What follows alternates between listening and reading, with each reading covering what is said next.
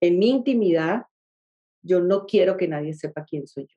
Te das cuenta que lo que nos han metido para sobrevivir de la religión, de la familia, de la cultura, de todo lo que nos sostiene el día que eso se te cae, la vida se te viene abajo. Tenemos que empoderarnos y decir, y, y lo pregunto mil veces, ¿estás seguro que quieres estar aquí? ¿Estás seguro que quieres ver esto?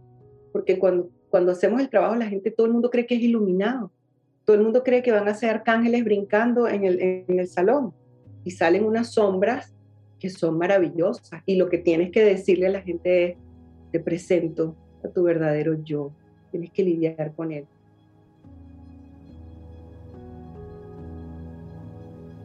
Carola Castillo es una mezcla de terapeuta sistémico, sacerdotisa, clarividente y practicante seria del Qigong. Logró prominencia internacional como pionera de las constelaciones familiares, y como no todo el mundo sabe qué significa eso, le pedí que nos ilustrara el proceso a partir de sus primeras experiencias con este sistema. Cuando yo por primera vez me constelé fue en Caracas, Venezuela, fue con una señora de nombre Racasa. Eh, ella llevó el trabajo de, las constelaciones a Venezuela y, venía más que todo porque ella era San Yasin. San Yasin son los discípulos de Osho. Y en el ashram de Osho ya estaban incorporando el trabajo de las constelaciones familiares. Entonces entra a Venezuela, eh, yo diría que por el centro Osho, eh, eh, ella es colombiana y bueno, yo voy a, este taller porque había visto en la televisión que había algo allí. Y estábamos en aquel, en aquel montaje de, de círculos, los, las personas, y yo, yo era una, yo era una buscadora undercover, gallina cobarde tras bastidores, porque bueno, esa es una, es una larga historia, pero es parte de mi historia del por qué, ese salto cuántico hacia las constelaciones familiares, porque yo de, niña tenía la capacidad de, de ver cosas, eh, ver cosas que los demás no veían. Y yo no sabía que a mí me pasaba eso hasta que un día estaba sentada en la mesa de comedor con mi familia y yo trataba de explicarle a los demás que había alguien al lado mío Después vi a mi abuelo que había fallecido, corrí a los brazos de mi papá y mi mamá, eh, casi que, histérica. Eh, y bueno, afortunadamente ellos, tú sabes, me pasaron la mano por el hombro y me dijeron, ya pasó, eso no existe, ya pasó, eso no existe. Y bueno, allí quedó todo. Eh, sin embargo, cuando tenía como 10 años, pasó un, un evento que, que, siempre recuerdo que me marcó la vida, de eso, eh, esto no existe, ¿no? Esto no existe. Yo veía sombras en, en, la casa donde vivíamos, en el cafetal, en un apartamento, eh, y comenzaron a desaparecerse las cosas de la casa. Y como ya veníamos de la dinámica de eso no existe, ya pasó, ya pasó, cállate, eso no existe. Yo imagino, bueno, mis pobres papás, o, o, que pueden hacer unos padres con una niña que te dice, mira, aquí hay cosas que están que yo puedo ver, sobre todo a mi abuelo muerto. Entonces, bueno, empezaron a desaparecerse las cosas, eh, se empezó a desaparecer el licor, nosotros íbamos a la playa y regresábamos los domingos y cuando llegábamos la cama de mis padres estaba extendida. Un día eh, mi papá nos llamó a mi hermana y a mí eh, porque su afectadora eléctrica estaba llena de vellos, de pelos, y nos mandaron a bajar las pantaletas a las dos para ver si nosotras nos estábamos afectando el, el, vello púbico. Y claro, yo hablaba con mis fantasmas y les decía, por favor, pórtense bien, no sigan haciendo esto, porque yo decía, mis fantasmas, llámese espíritus o esas visiones que yo tenía, yo decía, me están ayudando a mí para que me crean, ellos están de mi lado eh, y están haciendo cosas porque mis padres o nadie me cree. Eso era, imagínate, en la cabeza de una niña, ¿no? Y resulta que un día se pierde un par de zapatos de mi papá y yo hablaba con ellos, bueno, en la oscuridad, pues decía, por favor, no sigan haciendo esas cosas, nos están trayendo muchos problemas, habían castigado a mis hermanos porque se perdió el, licor, etcétera, etcétera. Y resulta que una tía mía necesita a una chica que la ayuda a limpiar la casa y la señora que nos ayudaba en la casa, la señora Olga, tenía eh, un cuarto eh, que podía alojar a esta chica que vendría este fin de semana para llevársela a mi tía en el transcurso de la semana. Esa chica se quedó ese fin de semana con la señora Olga en la casa de nosotros, se la llevaron a, casa de la tía y ella abrió la boca y dijo, la señora Olga está metiendo a alguien en el apartamento. Y resulta que cuando se descubre todo esto, a mí se me caen mis fantasmas porque resulta que eh, se empieza a hilar todo y es que cuando nos íbamos a la playa, el señor entraba, en la noche cuando ella cerraba la puerta, el señor entraba y, y yo entro en una confusión muy profunda. te podrás imaginar porque yo me decía, ¿qué es realidad? ¿Qué es verdad? Claro, hoy en día pongo la palabra en contexto, pero no me imagino qué pasó con mi niña. Eh, me imagino que fue muy confuso para ella. Y desde ese momento yo misma me dije, no existe, esto no existe, esto no existe, yo misma. Entonces ya era un eco, no solo que venía de ese sistema que me tuvo que sostener con lo que estaba pasando conmigo y yo creo que en el tiempo eso hizo implosión.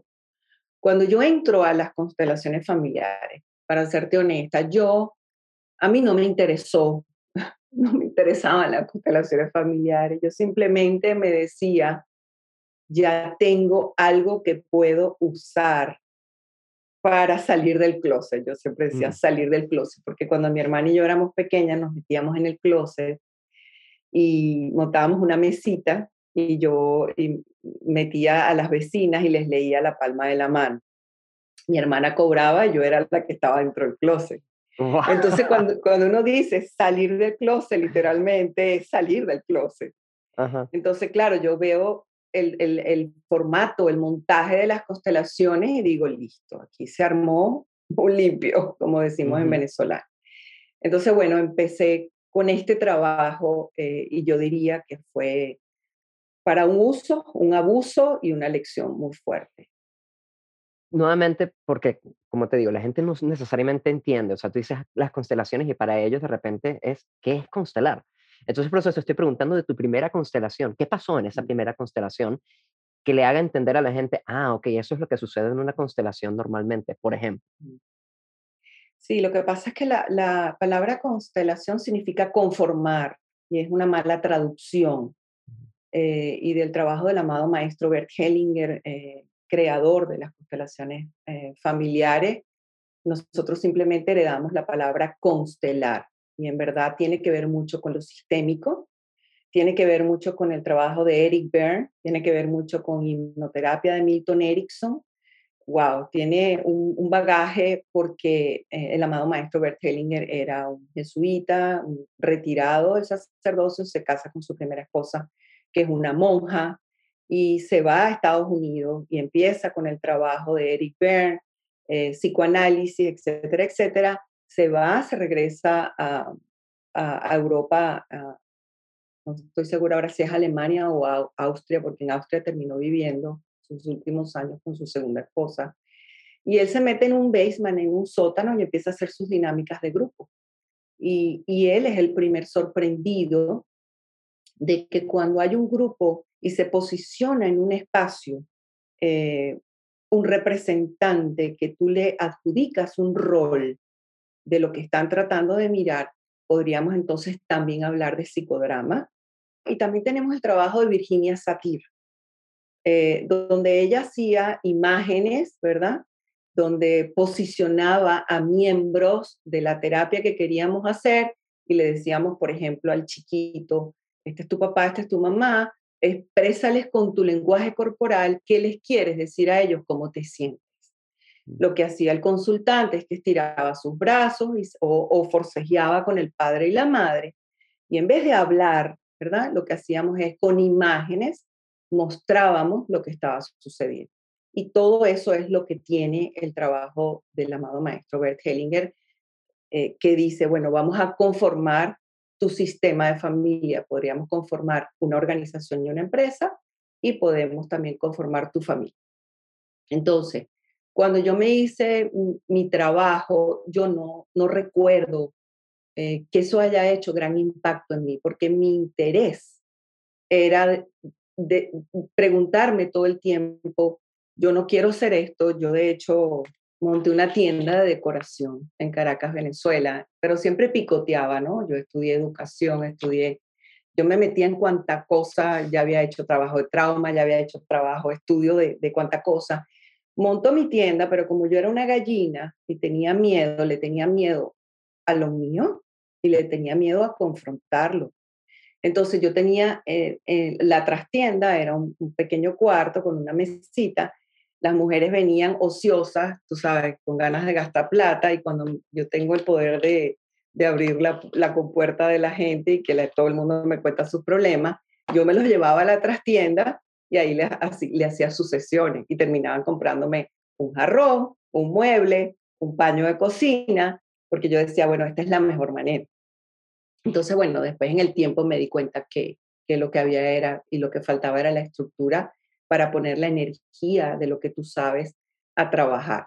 Y de allí vino el largo camino, wow, eh, de hace muchos años de agarrar un avión eh, en el 2000 y, y llegar a, a, los pies del amado maestro Bergeninger. No digo pies por, porque me le incliné, sino caminar y bueno, cuando, cuando nos vimos eh, al final de la primera conferencia, ese primer día, a mí me tocó sentarme al lado del señor Salomón, que es sobreviviente de campo de concentración. Y del otro lado me tocó un chico que era hijo de un nazi. Y aquí estábamos en Alemania, en Wunsburg, donde las constelaciones estaban en plena efervescencia. Hellinger estaba sacando víctimas y perpetradores en el escenario y nada más y nada menos que sacó a las víctimas y perpetradores de los campos de concentración. La gente se levantaba de, sus, de sus asientos y gritaban, ayúdenlo, sálvenlo, porque lo que ocurre es que al posicionar personas en esos rol, en ese rol que te adjudican, y este fue, bueno, mi conflicto tardío, es que tú llevas tu propia historia y mm. no, no hay mucha yo diría, no, no puede haber canalización de ninguna información si lo tuyo está obstruyendo el camino. Entonces, a ratos, a ratos hubo mucho conflicto eh, dentro de mí eh, y claro, ahora me toca hablar de lo que fue. Eh, me cuesta mucho decir cómo fue mi primera constelación, no, no, no, no, no recapitulo, no tengo eso tan fresco porque ha sido un, periplo de crecimiento y otra de las tajadas profundas fue en el 2006 en Argentina. Hellinger me saca al escenario delante de 1.500 personas como una esquizofrénica catatónica. Eh, y me dice, bueno, tú representas a esta persona. Y yo lo que quería era desnudarme en el escenario y besar a un compañero que estaba enfrente de mí. Y claro, eh, ahí entra la moral, las buenas costumbres, tú volteas y dices, eh, tú podrás ser una gran canalizadora o una medium, lo que tú quieras, pero esto aquí no se hace porque estás en riesgo y eso, y eso es una premisa. Lo comenté con él después, me bajé muy mal del escenario, muy mal, eh, conflictuada, y esto comenzó a ser el camino para yo decir, hay que evolucionar el trabajo.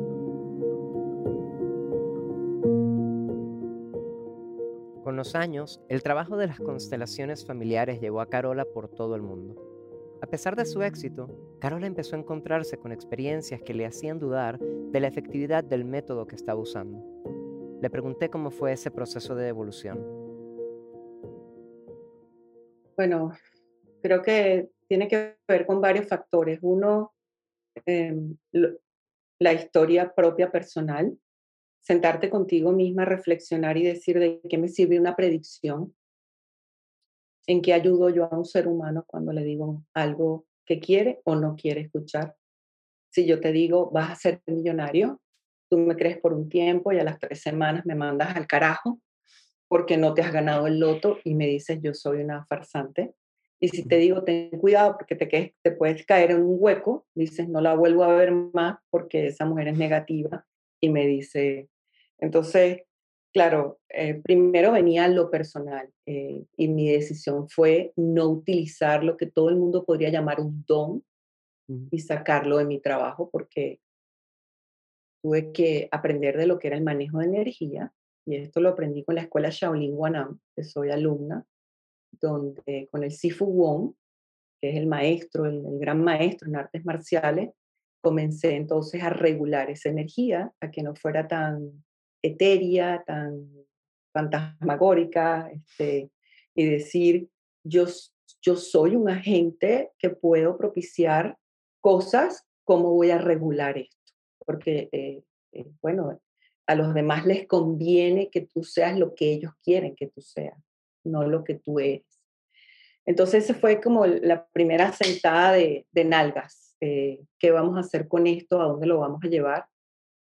Comenzar a aprender de energía y sus consecuencias, porque es muy fácil destruir un jarrón, pero es muy difícil reconstruirlo.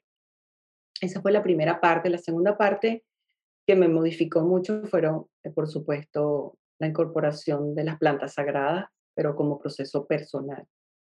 Eh, qué significaba la ayahuasca, el yagé, eh, y comenzar a hilar todo lo que era verdaderamente lo que está dentro de ti, pero como una gran meditación me daba cuenta, igual que en el chikung, eh, no, no podía yo interconectar con el otro, todo era interno y yo necesitaba mirar al otro, yo, yo necesitaba que en el yagé, que está prohibido, por ejemplo, el encuentro con otra persona, eh, porque ahí uno no sabe qué puede emerger. Eh, te puede emerger, por ejemplo, una gran sexualidad en ese momento y tú no puedes agarrar a nadie y meterlo en una carpa y, acostarte. Hay, una, hay, un, hay un, es como mete la energía dentro de ti y transfórmala dentro de ti, pero yo siempre me faltaba la parte del cuerpo, yo decía, lo más grande que hay es el cuerpo. Dentro de nosotros está Dios, dentro de nosotros está lo magnánimo, lo sagrado, pero ¿qué hago yo con tanto adentro si no puedo estirar la mano y tocarte o hablar contigo y verte a los ojos? Imagínate la maravilla de este ojito, como capta el universo, el cosmos.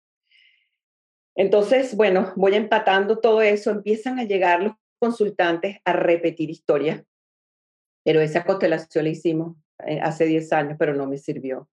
Y empiezo a darme cuenta que mis propios alumnos empiezan a redimensionar el trabajo con pocos aciertos. Eh, constelaciones acuáticas, constelaciones con ángeles, constelaciones, y, ahí es donde yo me empiezo a dar cuenta. Eh, por supuesto, ya Hellinger me había dateado eh, hacía unos años y me había dicho, solamente las personas que logren transformar mi trabajo podrán prevalecer. Mm. Entonces, la energía ni se corta ni se destruye, solo se transforma. Entonces me empecé a dar cuenta que era fácil tirar flechas, que era fácil usar a unos representantes a tu favor, a tu beneficio, para que quedaran bien los efectos especiales, porque yo levantaba el caso, el caso era, eh, mi, mi hermano falleció a temprana edad y yo siempre siento que mi papá quería que yo fuera varón y no hembra, y de repente yo escuchaba mis voces por allá que me decían, agua, agua, y yo peleaba en plena constelación como, pero si me está planteando un caso de un hermano, ¿qué hago yo con agua? Y entonces mi lucha era, ¿qué hago? ¿Qué sigo? Y eso, eso fue un pase durísimo de factura. Eh, tratar de disfrazar todo energéticamente para creerle la energía y llevar al consultante a mi terreno y no lo que ella me decía. Entonces se fracturó mucho en mí. Y em, hace 10 años, un diciembre, voy a presentar este trabajo que ya comenzaba a hacer ruido en mí. Ya había hecho eh, ciertas investigaciones, como por ejemplo, ¿qué pasa si los representantes no hablan? ¿Qué, ¿Qué vamos a hacer? ¿Qué pasa si no expresan? Porque cuando tú sacabas a un representante que le otorgabas un rol, por ejemplo, a una chica, mira, tú representas el aborto de ella, que el consultante tenía las bolas, cojones, ovarios de decir, yo tuve un aborto y fue provocado. Eh, ¿Cómo nos escondemos de esas sombras? Nadie se sentaba a decirnos la verdad. Entonces yo comencé a hacer un estudio y me llevaba a los, a los consultantes tras bastidores y les decía, dime, dime qué no pudiste decir allá afuera, como un secreto, eh, una confidencialidad, ¿no? Como ayudadores que son. Carola, es que a mí me pasó esto, pero yo no puedo levantar la mano y decirte esto. Entonces comenzó a ser un 99% de voy a trabajar mi victimización y nunca mi responsabilidad en mi vida. Entonces yo dije, bueno, ahora voy a callarme el caso. El caso era en secreto, me lo decían en el oído, pero entonces los de afuera decían, ¿y nosotros qué? Yo decía, esto no se puede hablar. Y al sacar los representantes se perdía todo el mundo porque no había historia. Entonces nos perdíamos todos y aquello era un arroz con mango, un desastre que te lo puedo, te lo puedo jurar. Pero a mí no me interesaba ni el grupo, ni el éxito, nada. Yo decía, esta es la línea que yo voy a mantener. Y de ahí nacen las reconstructivas, donde yo digo, tengo que hacer una intervención que sea tan íntima y tan privada que todo el mundo pueda conectar ese potencial de canalizar información sin verse juzgado. Y de ahí ¿Cómo nace lo la reconstructiva. ¿Qué cambió ahora? ¿Cómo luce una reconstructiva ahora en donde, no sé, pueden hablar o no pueden hablar? ¿Qué es lo que hacen? Sí, bueno, yo, para, para hablar un poco de, de, lo que fue el trabajo, yo me daba cuenta que lo que habíamos aprendido en el formato Hellinger, teníamos que aprender una cantidad de frases que después cuando tú estudias hipnoterapia clínica, yo soy hipnoterapeuta clínica, te das cuenta que es muy fácil hacer una sugestión. Todo toda la vida, que es toda una sugestión. Todo. Si yo si tú crees en mí más que en ti y yo te digo, vas a ser un hombre exitoso, esa sugestión es tan positiva que tú te quedas, perdón, reprogramado el resto de tu vida y tú dices, sí, Carola lo dijo, es porque Carola lo dice, porque ella lo vio, porque ella lo sintió. Y de repente tú sales y le regalas a alguien un pedazo de pan y sientes éxito dentro de ti y dices, eso fue lo que me dijo Carola. Eso fue lo que me dijo Carola.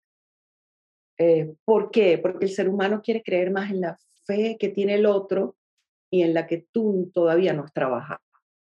Pero también habían sugestiones hacia el otro lado.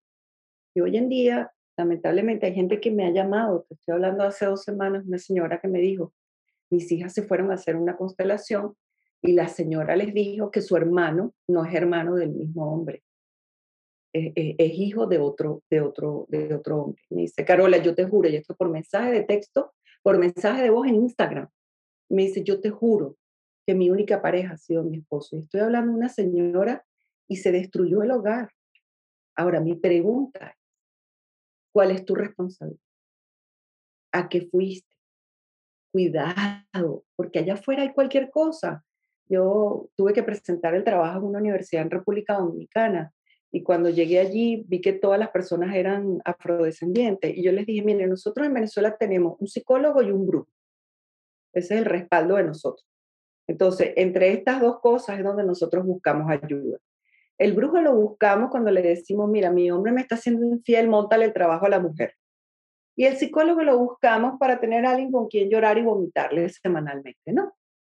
Entonces, esas sugestiones, por ejemplo, mamá, gracias por la vida que me diste perfecto, era una sugestión. Y por primera vez era mágico, era mágico ese momento, porque yo comienzo a entender que en percepción y en supervivencia, la historia es otra cuando tú dices la frase. Entonces, lo que, lo que a mí en el tiempo me, me causó un poco de, ay, no, yo no digo angustia, sino de transformación, de decir, ok, esto es lo que hay, esto es lo que él pudo hacer, ¿qué, qué más hay aquí? Es cuando nos meten en la programación de las constelaciones que todo lo que queda excluido se repite más adelante. Entonces empieza una cacería de brujas por información dentro de los sistemas de familia que no ocurrió ni en la Segunda Guerra Mundial cuando Hitler le pidió a todo el mundo el árbol genealógico para que demostrara que no había traza judía en, los alemanes en siete generaciones. Entonces, ¿qué hacía la gente? Yo estaba en un, en taller, en una conferencia en Coahuila, eh, cerca de Monterrey, y al terminar mi charla me bajo y una chica se me acerca y me dice, Carola, estoy tan aliviada por lo que dijiste, porque mi abuela fue infiel, mi mamá también, y ahora sé de dónde vengo. Y yo dije, no, no, dije, no, esto no está bien. Entonces empezó la cacería de brujas para excusarnos y decir, bueno, es que a mí no me queda otra que repetir lo que aprendí. A mí no me queda otra porque yo estoy representando al excluido. Entonces, eso empezó a cobrar ese sentido dentro de mí de decir, ¿qué pasa si yo empiezo a trabajar en la supervivencia del niño de 0 a 6 años, que ha sido la transformación más grande, para poder ir a una reconstructiva? Porque yo le quité a la reconstructiva y a su formato, que ya te voy a explicar, le quité la palabra, le quité el juicio, le quité el ego, le quité la percepción y le queda simple y llanamente la información en privado a la persona que se está haciendo su trabajo. Pero para arribar allí, tuve que montar de 0 a 6 años a la supervivencia, a las programaciones que vienen de la cultura, de la familia, de la educación y la religión que te toca. Eso ocupa 95% de nosotros. Quiere decir que todo trabajo que hagamos afuera, lo que tú vas a extrapolar es tu percepción. Si no hay cambio de percepción, no puede haber una nueva vida para ti porque no es lo nuevo, es el pasado. El pasado yo lo llamo el pantano, no porque sea eh, algo negativo. Me gusta porque inclusive la flor del loto crece en un pantano. Me gusta el pantano porque es, es seductor, es aguadito, es cómodo, es esa zona de confort. Para tú poder aprender algo nuevo, el pantano te dice, mm, mm, mm, ¿para dónde vas tú? Vámonos. Eh, ¿Por qué? Porque las programaciones tienen más peso que lo nuevo. ¿Y qué está en riesgo? Está en riesgo mi vida cuando yo decido cambiar algo. Entonces, hicimos un programa de 0 a 6 años para que la gente entendiera y lo que hacemos es deconstruirte. Yo te quito algunas ideas, te quito algunas programaciones para que tú puedas ser libre un ratico y entres a la reconstrucción. Este primer programa lo llamamos ahora coaching transpersonal donde la persona puede hacerle sesiones uno a uno y trabajamos en percepción y es un palo zen. ¿Por qué es un palo zen? Porque por primera vez el niño de 0 a 6 años en la sesión dice, ¡Oh! yo pensé que esto era diferente. Y el coach es el que menos trabaja, porque quien trae la información es el consultante, es su percepción. Lo vas a escuchar, le vas a hacer una intervención y eso se va a modificar. Bien, ahora llegamos a la dinámica de grupo reconstructiva. Son cuatro personas en la dinámica de grupo. Imagínate un cuadrado. ¿eh? Tenemos cuatro puntitas. Ok, eh, supongamos que tú vienes a trabajar conmigo. Em, yo te asigno el caso en intimidad, en secreto. Yo hablo con cada participante por separado y ahí sale la sombra, los miedos, eso que yo no me voy a permitir decir en, tablas, quiero desnudarme y besar a nadie. Y me he encontrado casos como Carola le partí el pene a mi esposo. Eh, Carola, eh, mis hijos no son de mi esposo. Eh, ¿Y quién, quién va a decir? Es, bueno, a menos que seas un iluminado y, lo reconozcas. pero poca gente, bueno, nacemos es para ocultarnos de nosotros mismos. No nacer, sí, o sea, el costo es muy grande, ¿verdad? El costo es demasiado grande. Exactamente, me gusta eso. Entonces, en estas cuatro puntitas, supongamos que tú me das el caso y eh, yo te doy varias opciones y te digo, podemos trabajar en, vamos por capas porque te haces varios trabajos, no solo uno. Yo te voy a deconstruir. Primero me encanta deconstruirte la imagen de mamá y papá, que es la que hace peso en nosotros, porque el niño nunca puede tener una buena relación con la gente que te puso en supervivencia pero de construcción quiere decir en este caso que de algún modo puedes verlos un poco más como seres humanos y no tanto como mamá y papá. No a ellos, a ti. El niño nunca se vio a sí mismo. El niño, ¿qué es, ¿qué es la percepción? La percepción es lo que yo registro con mis cinco sentidos. ¿Qué son los cinco sentidos? Mis ojos están hacia afuera, ¿verdad? Que mis ojos no se giran hacia adentro de mí. Mi piel, mis oídos, mi gusto, mi tacto, todo está hacia afuera en la cabecita del niño, todo lo que existe es lo que él ha probado, ha tocado y ha vivido. Porque cuando él intentó, como Carola, conectarse con unos espíritus, pasaron por ahí, le dieron un palo en la cabeza y le dijeron, eso no existe. Entonces podemos tener los niños amigos invisibles, porque estamos conectados, porque los que vienen detrás de nosotros están más puros dentro de la información que viene viajando de vidas pasadas, de registros akáshicos, de inconsciente colectivo, llámalo como tú quieras, porque claro que venimos con una memoria y esas son memorias del espíritu. Y a eso le llamamos a propósito transpersonal, ¿verdad? Ese, cuando la gente escucha transpersonal que no sabe a qué se refiere, es a eso lo que se refiere, ¿correcto? Es a eso, claro, que le vamos a dar finalmente la, la, la valía a ese niño que vive en una psicosis, porque somos psicóticos cuando somos pequeños. Mientras tú estás volando con tus espíritus y tus fantasmas y estás viendo cosas, yo tenía problemas con la alimentación porque mi familia era obesa y, yo no comía. Entonces, mientras yo estaba en aquel mundo, desconectada, sola, asustada, porque no entendía, porque ellos no veían lo que yo veía, me daban un palo por la cabeza porque había que comer. Listo, ya está. O sea, es, entonces, el niño está diseñado para sobrevivir, no está diseñado ni para observar, ni para amar, ni para decir, ah, estoy absorbiendo esta información. Entonces, ¿qué es transpersonal? Ya no te fías de esos cinco sentidos y aparece el sexto sentido. Y vas a confiar en él y te vas a decir a ti mismo, así fue que lo aprendí y valió la pena, pero resulta que me faltaba esta tajada y aquí la tengo. Entonces, al entrar el participante sin esa percepción tan macabra, está un poquito más libre, un poquito, no estoy hablando de 100%, porque si no pierdes la chaveta completamente, no hay cable a tierra, el papagayo, le cortas el, el, el, hilo al, al, globo de helio y nos venimos todos abajo. Por eso esto tiene una preparación, porque yo estoy tocándote la fibra más humana y lo más humano que tú tienes no es lo transpersonal, lo más humano es qué tuviste que aprender para llegar aquí.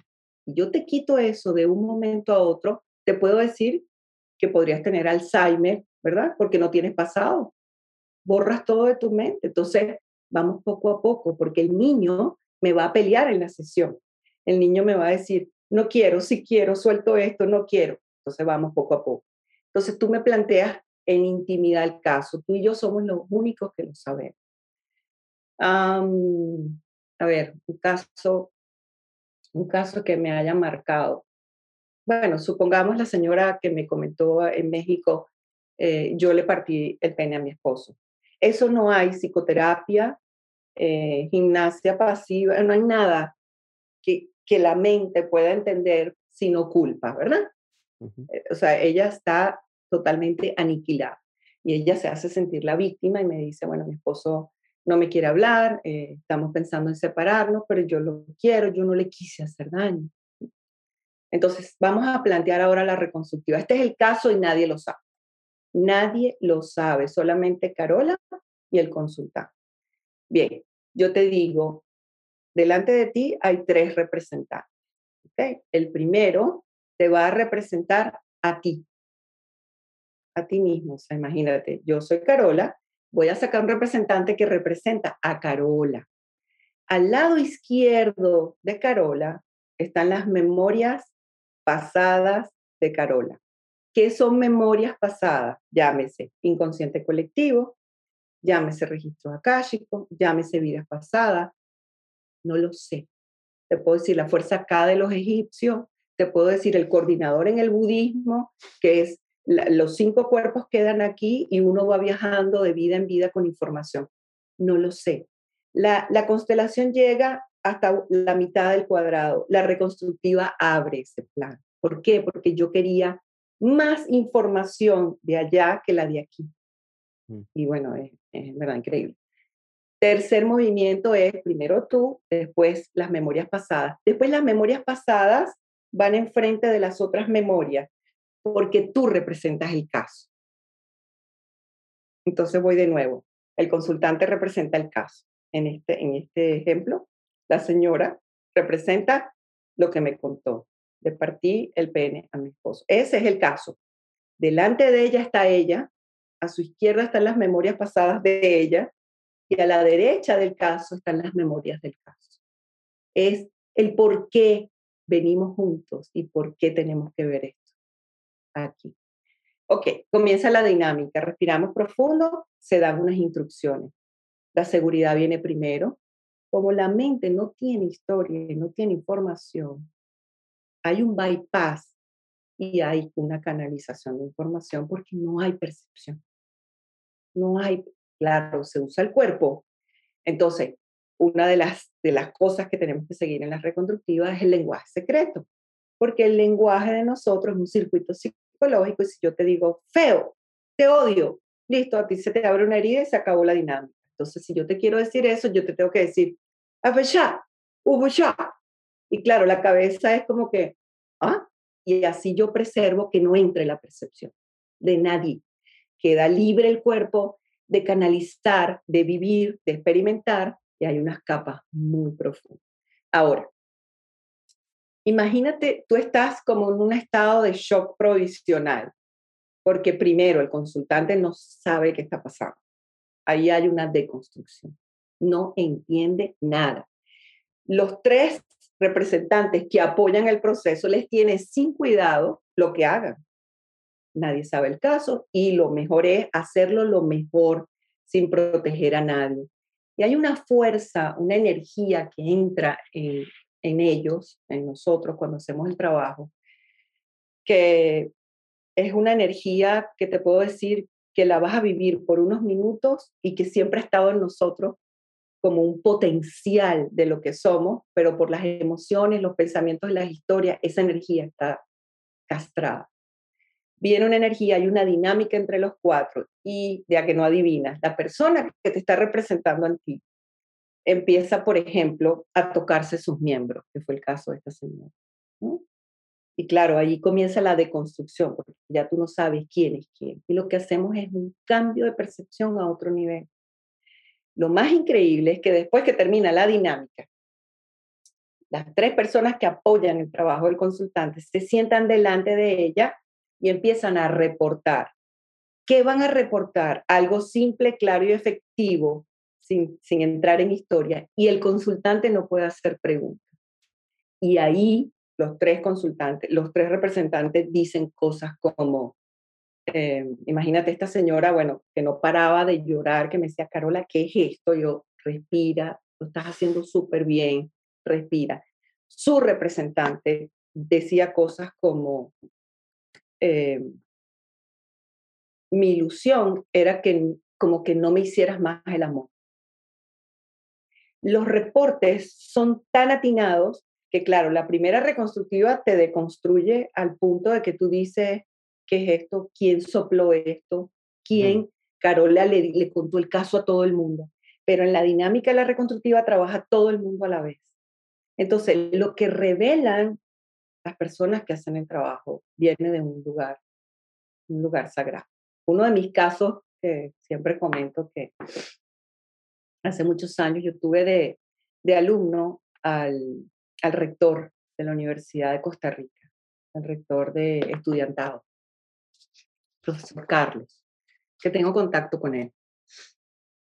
Estábamos haciendo su reconstructiva y yo lo veo pálido, pálido. Y me le acerco y le digo, profesor Carlos, ¿todo bien? Su representante era un chico americano que no hablaba español. Y en el lenguaje secreto, él empezó con su lenguarada, black, yo, yo qué sé. Y yo lo veo pálido y me dice, a mí se me olvidó decirte que yo tengo un posgrado en lenguas muertas. Y él está hablando en sánscrito y yo puedo traducir lo que está diciendo. Wow.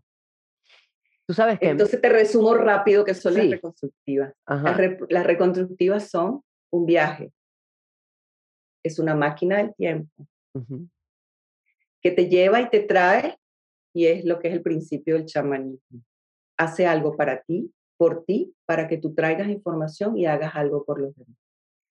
Yo, me imagino que hay muchas personas que nos están escuchando que o, dicen, esta mujer se voló, o dicen, ¿cómo puedo probar esto? ¿Verdad? Y muchas personas que, que la, la, gente que nos escucha normalmente son personas que de algún modo están buscando, están buscando crecimiento personal, a veces están en una crisis espiritual, y normalmente hay como dos vertientes, ¿verdad? El que va, como dices tú, al psicólogo y, muchas veces tiene un proceso un tanto más a largo plazo, un poco más suave, porque los psicólogos te pueden ofrecer a veces momentos súper intensos, pero en general uno no, no, siente que le mueven el piso en cada sesión, ¿verdad? Este tipo de experiencias son el tipo de experiencias parecidas un tanto a estos viajes con plantas sagradas. El que lo haya vivido normalmente sabe que te sacuden la vida y tú dices, wow, no sé en dónde está mi piso nuevamente y, hay un proceso luego de integración. Que a propósito, también a veces puede suceder en un retiro espiritual, ¿verdad?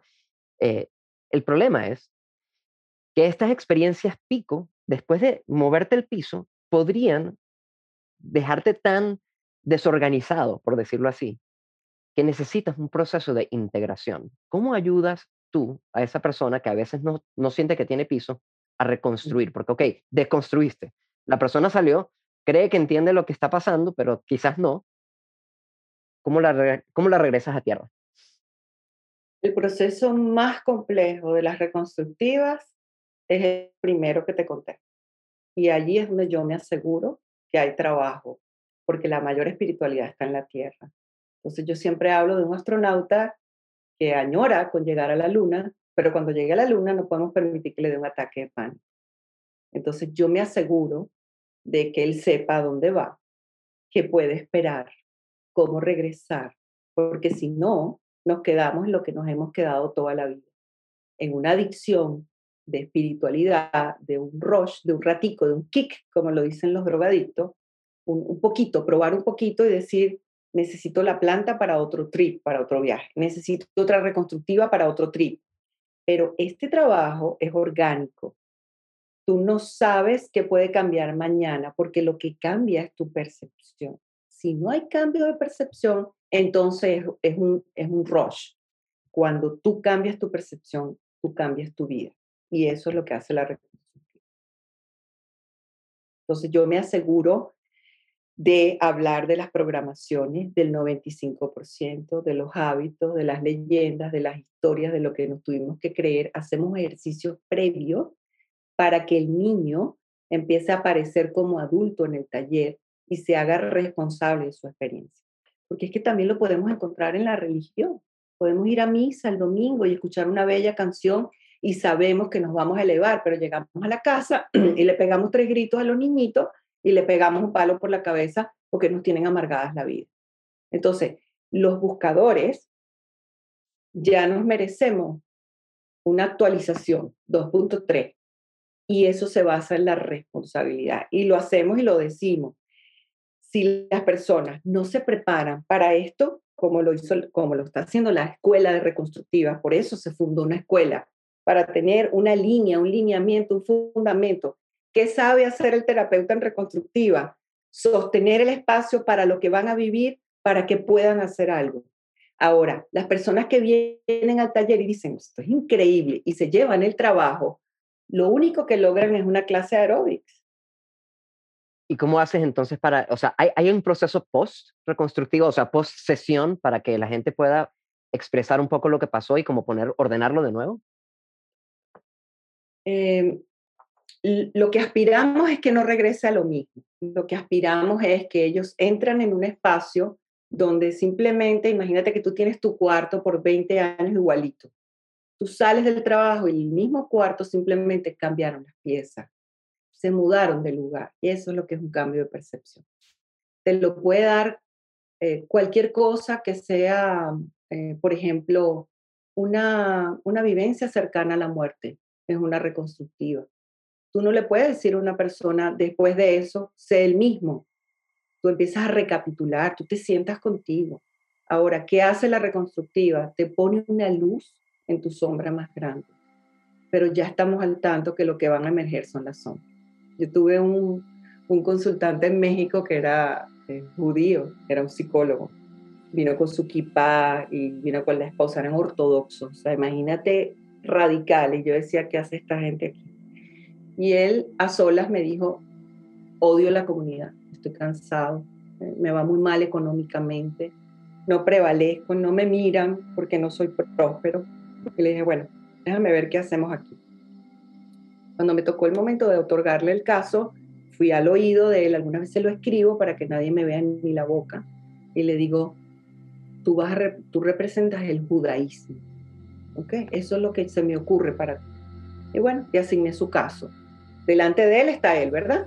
Y a mano derecha y de frente, en la parte del otro lado del cuadrado, está lo que llamamos entonces lo transpersonal, lo que viene más allá de, que es un ingrediente importante a lo que está pasando hoy. Inmediatamente el consultante enfrente de él, el, representante que era él, saltó sobre el Señor, sobre el rabino, le quitó el kipá, lo escupió y lo tiró en el piso. Ya la intervención está hecha. ¿Por qué? Ya está listo, ya está listo. Entonces no hay que meterse en algo tan agónico cuando escuchamos lo que es una sombra. Él pasó los próximos 20 minutos con lenguaje corporal, haciéndole entender a la persona que tenía delante que tenía que respetar el judaísmo. Él salió de allí, emprendió de nuevo su camino, convencido. Porque una cosa es lo que tú quieres hacer y otra cosa es lo que te toca por derecho obligatorio de que viene de la familia.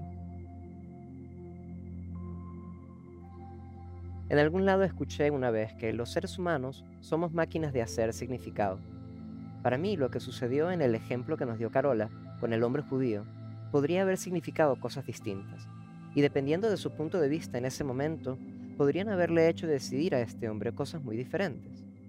Mi preocupación en este tipo de procesos es que luego de un evento que puede sentirse como si te mueve el piso y te deconstruye, quizás algunas personas necesiten más acompañamiento que les ayude a integrar la experiencia y de un modo positivo. Le pregunté a Carola si su metodología incluía ese tipo de acompañamiento. Tengo estadísticas, que es lo único que me ha servido. Eh, porque tengo mucha gente escéptica que no participa del trabajo, sino que juzga el trabajo desde afuera. Entonces, yo siempre le digo a la gente, ven, lo vives y después hablamos. De todas maneras, tengo estadísticas, por si acaso. Eh, y de nuevo, lo que nos aseguramos es de que la persona entienda todo lo que es la estructura del ego, las programaciones, domesticación, síndrome de Estocolmo. O sea, el, es, es completo cuando la persona ponemos ejercicio para que tú veas cómo, cómo tu percepción no sirve para nada y cómo te has engañado a ti mismo, ¿no? Y la parte más fuerte no son las reconstructivas. La parte más fuerte es la realidad, que tú tienes que confrontarte a ti mismo y decir, wow, o sea, me desvié del camino. Entonces, con ese trabajo más la reconstructiva, hay, hay una fusión de algo. Yo creo que la reconstructiva no sería lo mismo sin, e, la parte previa la reconstructiva, eh, yo creo que el 70% estamos hablando de nuevo de salvaguardar quién eres tú, donde no hay juicio, donde no hay eh, medias tintas, donde está bien. Pero si estamos hablando de que vamos a deconstruir o vamos a romper o vamos a fracturar lo que tú has tenido que hacer para sobrevivir, la reconstructiva te va a llevar a ese lugar. Y, y hay algo que, hay algo que a mí me ha impactado en estos 10 años de la reconstructiva, porque no tienen dos meses, tienen 10 años, que eh, miro y, y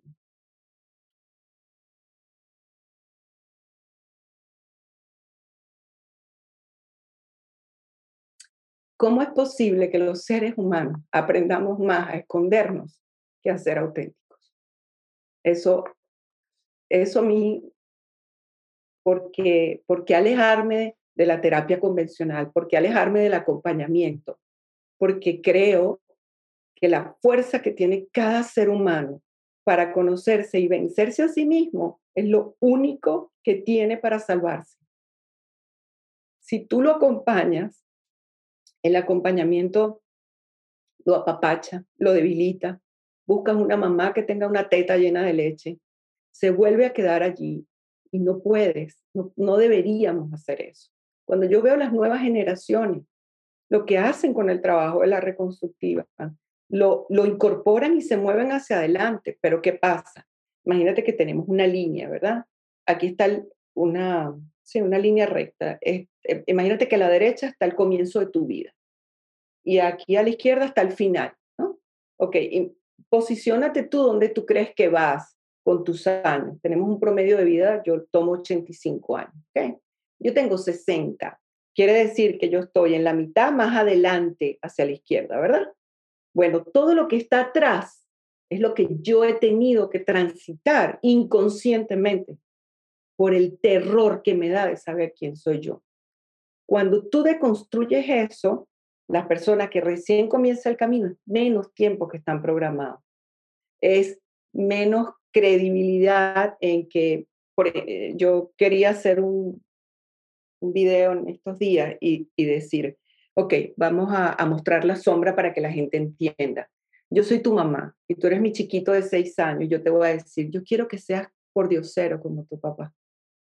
Y mi sueño es que seas alcohólico como tu abuelito. Cuento contigo. ¿Me, me, me sigues? Ok, eso afuera no suena, ¿verdad?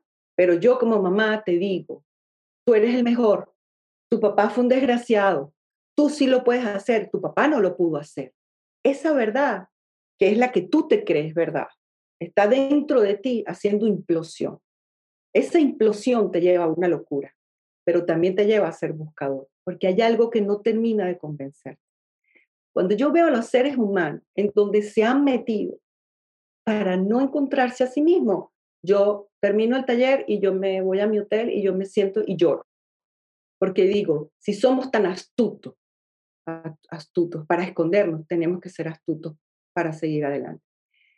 El chikung, el ayahuasca, lo que tú tomes para acceder a esos planos elevados de conciencia, la hipnosis clínica profunda, no es compasiva. Todo lo que tú tienes adentro es tu sombra. Y esa sombra no es sutil, es muy macabra, pero el que es macabro es el que la tiene allá abajo. Ahora, en mi intimidad, yo no quiero que nadie sepa quién soy yo. Es, muy difícil. Yo, el día que aprendí, yo siempre digo que yo soy un demonio. Me encanta decírmelo, pero el día que yo aprendí que la palabra demonio tiene que ver con dinamismo, te das cuenta que lo que nos han metido para sobrevivir de la religión, de la familia, de la cultura, de todo lo que nos sostiene, el día que eso se te cae, la vida se te viene abajo. Se te viene abajo. Entonces tenemos que empoderarnos y decir, y, lo pregunto mil veces, ¿estás seguro que quieres estar aquí? ¿Estás seguro que quieres ver esto? Porque cuando, cuando hacemos el trabajo, la gente, todo el mundo cree que es iluminado. Todo el mundo cree que van a ser arcángeles brincando en el, en el salón y salen unas sombras que son maravillosas. Y lo que tienes que decirle a la gente es, te presento a tu verdadero yo, tienes que lidiar con él. Pero algo me dice a mí que tú lo sabías, ¿no? Como que no hay secreto, no hay secreto. Entonces, nos han dado unas herramientas para seguir en lo mismo y no salir de allí. Las ¿qué, ¿Qué pasa con las personas que hacen yoga? Sí, hay un trabajo maravilloso en el cuerpo, igual que Qigong, igual que el Tai Chi Chuan, igual que la, la, la, ayahuasca, pero tú regresas a lo mismo. No se queda el trabajo contigo. Las reconstructivas se queda el trabajo contigo. Dame un segundito, por favor, que mi, mi, perrita está haciendo algo que nunca ha hecho. En mi vida nunca la he escuchado haciendo lo que está haciendo. Eh, no sé qué está pasando. O sea, quiere, quiere estar en la sesión. Ella quiere estar en la sesión, definitivamente. Y yo trato de, obviamente, tener la menor cantidad de distracciones, pero ella se niega, así que vamos a respetarlo. Esto es parte de em, lo que estamos hablando. Ajá, exactamente, de, no negarse. A mí me, me... Tengo esta percepción de que justamente porque tú tienes este constante contacto con la sombra de la gente, que de algún modo las atrapa y no les permite evolucionar y las mantiene eh, sufriendo, que no solamente te atrae este trabajo transpersonal y este trabajo intenso, porque esa es la cuestión, es intenso. Yo no, yo no diría macabro, a mí no me gusta esa palabra macabra para, lo que, para definir o describir lo que estás diciendo, porque lo llena de esta negatividad que, digo, o sea, sí, estás trabajando con sombras, pero es esa ese nivel de intensidad. Y la cuestión es que para trabajar con este tipo de sombras a este ritmo, a este nivel tan increíblemente intenso, las herramientas se siente como que cortan, ¿verdad? Y por eso también, en cierto modo, quizás es tanta responsabilidad de parte de los terapeutas, los facilitadores, para hacer este tipo de trabajo. Entonces, te pregunto, tomando en cuenta que todo lo que tiene mucho poder también tiene mucha responsabilidad y que cuando tú cortas algo, ese corte puede ser, es como el arma de dos filos. Para ti, ¿cuáles son los peligros, por decirlo así, los riesgos que tiene no solamente para el participante, sino para el facilitador, el estar dentro de una reconstructiva, porque es bueno que la gente sepa qué atenerse, ¿no? Bueno, yo creo que lo que yo puedo usar para salvaguardar la energía que se presenta, siempre digo, a la energía le encanta la estructura. eh, quiere decir que las reconstructivas definen que los que estamos allí somos lavadora. Y la lavadora tiene una función. Te van a meter ropa y vas a hacer ciclo corto, ciclo largo. Las reconstructivas eh, y lo que hemos tratado de hacer, que no digo que vaya a haber su, excepción, ¿no? No puedo, bueno, paso, pasa con todo movimiento terapéutico. Esto no, es, esto no es nuevo, porque si están haciendo constelaciones fluviales y de ángeles, eso es porque se agotó el recurso del trabajo y la gente ahora está inventando y no tiene contexto. Pero el ser humano prefiere volar que aterrizar. Es más fácil andar por allá arriba que decir, esta es la que soy y esta es mi responsabilidad. Entonces tenemos, la primera parte del trabajo siempre es las instrucciones y a la energía le encanta la estructura. Y cuando tú giras instrucciones y esas se siguen, el, el trabajo está salvaguardado. Por ejemplo, la seguridad viene primero. Eh, tenemos que hacer un despliegue dentro del salón para cuidar el campo de lo que está haciendo, porque la energía es la que va a hacer el trabajo. Y tú lo único que le ofreces a la energía no es nada etéreo. Bueno, ven y haz este trabajo aquí que no sabemos a dónde va. No, le estamos diciendo la energía, ya dimos las indicaciones y el éxito de las reconstructivas es la responsabilidad. Inclusive la gente tiene que firmar una planilla de exoneración cuando entra al trabajo, inclusive cuando lo hacemos online o uno a uno. Yo, Carola Castillo, aseguro que no tengo ninguna condición física porque no estamos trabajando con cosas legales. Lo que a mí me gusta decirle, y los alumnos ya lo hemos aprendido, dale estructura. Mira, si tú quieres agua, lo único que tienes que hacer es unir tus manos. Y si quieres más agua, tienes que buscarte un vaso. Y si quieres más agua, te tienes que buscar un tanque. Y si quieres más agua, búscate un dique. Y ahí está. Yo, voy a, llover sobre ti, pero si tú no me sostienes, Entonces, creo que lo que salvaguarda el trabajo es las indicaciones. La seguridad viene primero. Mandamos a quitar todo lo que pueda hacer eh, daño físico correas, zapatos, eh, prendas, porque la energía es tan, no voy a decir macabra, lo que pasa es que a mí me gusta usar términos que la gente diga, ups, aquí no me meto. No me gusta seducir. La palabra seducción significa desviar del camino. Cuando la gente dice es fuerte, Carola, sí, es fuerte. Pero no me lo digas tan duro, no te voy a engañar, porque eso es parte de la sombra. No queremos hacer marketing, no queremos vender, Queremos que vengan los buscadores capacitados y responsables para hacer el trabajo.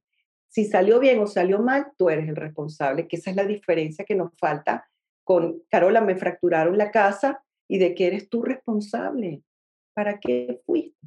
Entonces, lo que me gusta es que el trabajo es individual, no tiene nada que ver con tu núcleo de familia, aunque lo vas a tocar. No tiene nada que ver con espiritismo. No tiene nada que ver con estas cosas. Es que la persona se le abre un sexto sentido y comienza a sentarse a reflexionar. Y de nuevo, somos expertos en ocultarnos y todo el mundo sabe lo que está pasando allí. Todo el mundo, te lo garantizo. Nadie, como yo tenía un maestro que me decía, la vida del pendejo es dura. La vida del pendejo es muy dura. Y cuando tú dices, ya no me voy a hacer el tonto, agárrate, porque el que sale a buscar puede encontrarse, no va a encontrar más nada, sino a sí mismo. Entonces, la seguridad viene primero. Enseñamos cómo es la respiración dentro del trabajo, que es muy importante para sostener la energía. Eh, son varios pasos que me gusta, perdón, enseñar en el trabajo que no me gustaría como... No, está bien, no tienes por qué develar tanto, tanto, pero a ver, develar tu sombra requiere de un montón de compasión. Esa es la cuestión. Yo voy a verme a mí mismo y reconocer las peores cosas que no quiero reconocer de mí mismo. ¿Cómo ayudas a la persona a decir, bueno, sí, eso es cierto, tienes todas esas sombras y aún así eres digno de amor?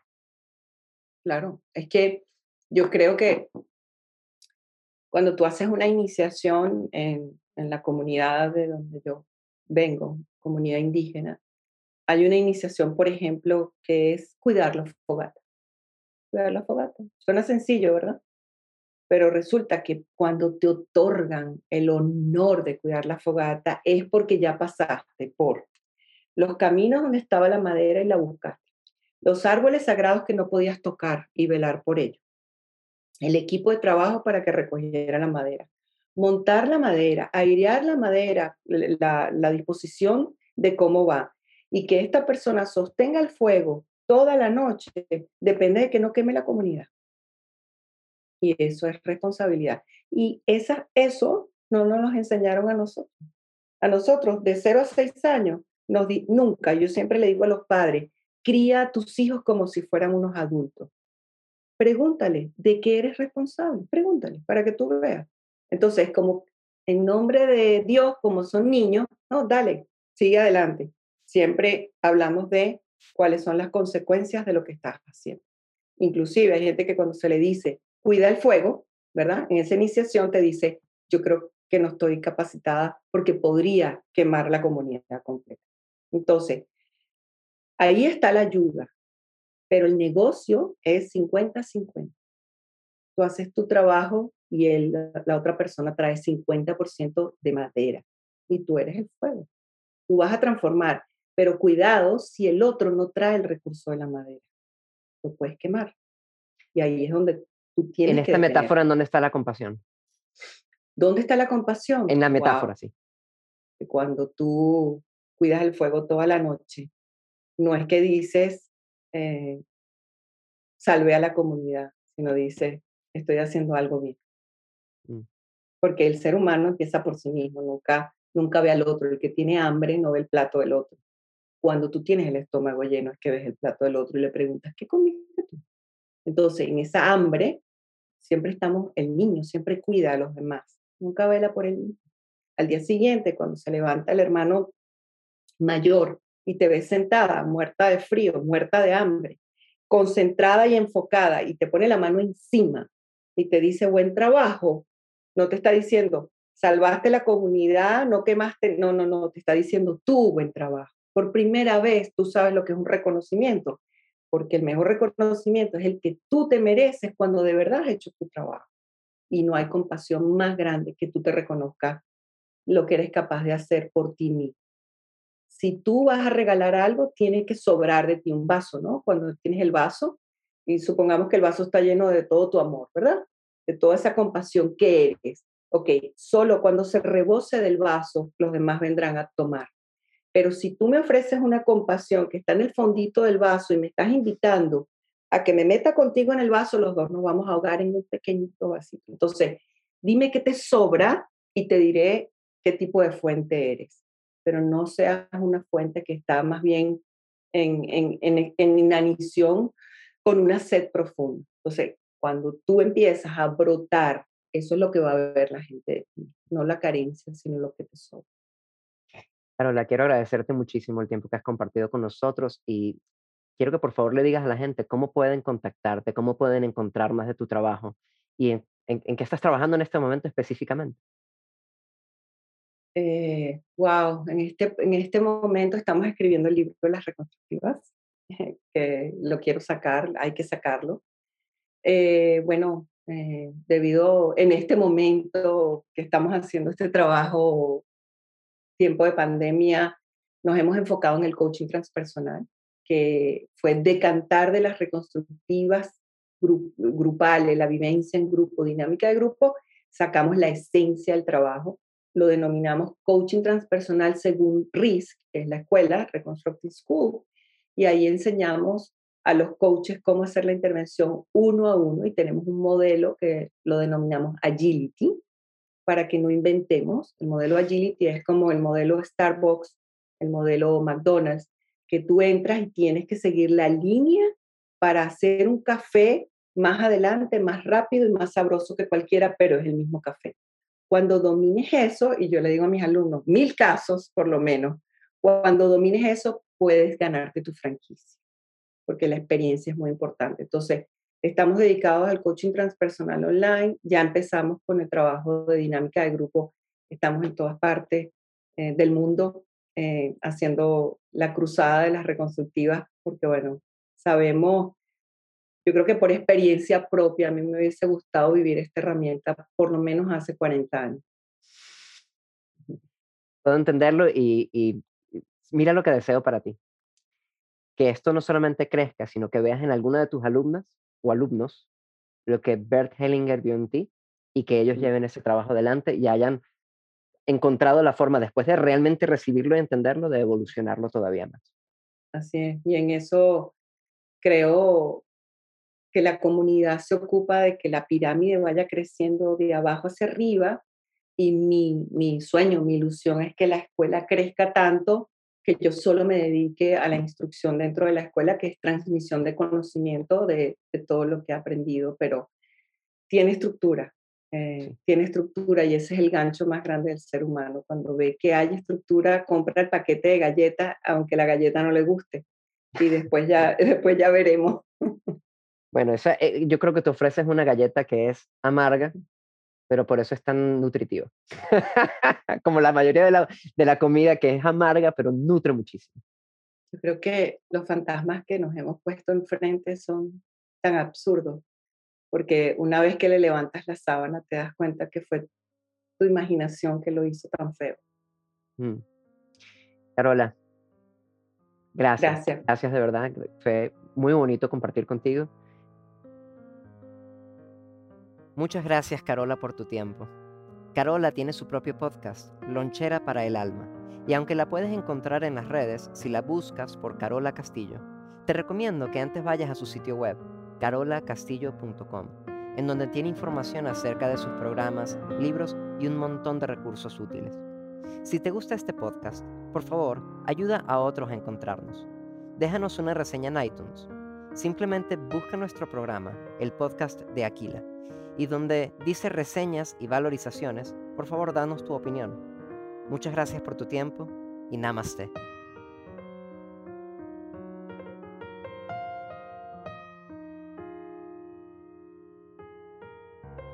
Gracias por escuchar al podcast de Aquila, presentado por Mijael Brandwein y el Aquila Institute y editado por Sebastián Reibel. Si quieres más episodios y conocer todo lo que ofrecemos, te invito a visitar aquilainstitute.com. Luz, paz y amor.